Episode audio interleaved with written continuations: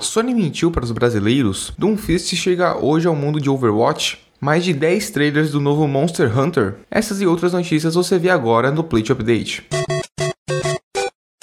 Olá gamers, meu nome é Victor Zelada dos Caras do Play e bem-vindos a mais um Plate Update, o programa diário que vai te atualizar com as notícias mais relevantes sobre o mundo dos games. Hoje as notícias estão false top. Para iniciar o podcast, vamos falar sobre Monster Hunter. Agora, se você é fã da Nintendo ou da série de jogos orientais chamado Monster Hunter, você provavelmente está muito ansioso para ver algum trailer do jogo, certo? Ótimo, temos 14 trailers para satisfazer as suas necessidades. 14 trailers, isso mesmo, velho. Os produtores do jogo estavam atiçando a comunidade pelas últimas semanas, prometendo mostrar bastante gameplay, mas até agora era só papo para encher linguiça. Ontem, porém, 14 vídeos curtos foram lançados mostrando as diversas armas do jogo e demonstrando seus ataques contra monstros e dinossauros. Os gráficos de Monster Hunter World estão maravilhosos e a gameplay é exatamente aquilo que os jogadores velhos da série amam, bruta e exagerada. Confira os pequenos trailers no link que está aqui na descrição.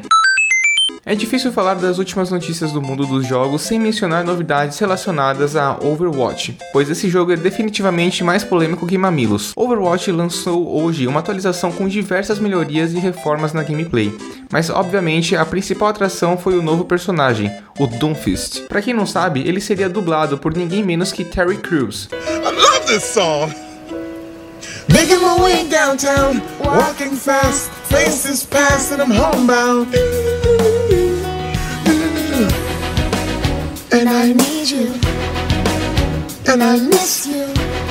Mas escolheram outro ator. A respeito das outras mudanças, três personagens receberam melhorias da gameplay deles, que os deixou mais fortes. McCree, Zyra e Reinhard agora estão mais competitivos. Veja a página completa das mudanças para entender melhor o que rolou na nova atualização. O link está aqui na descrição.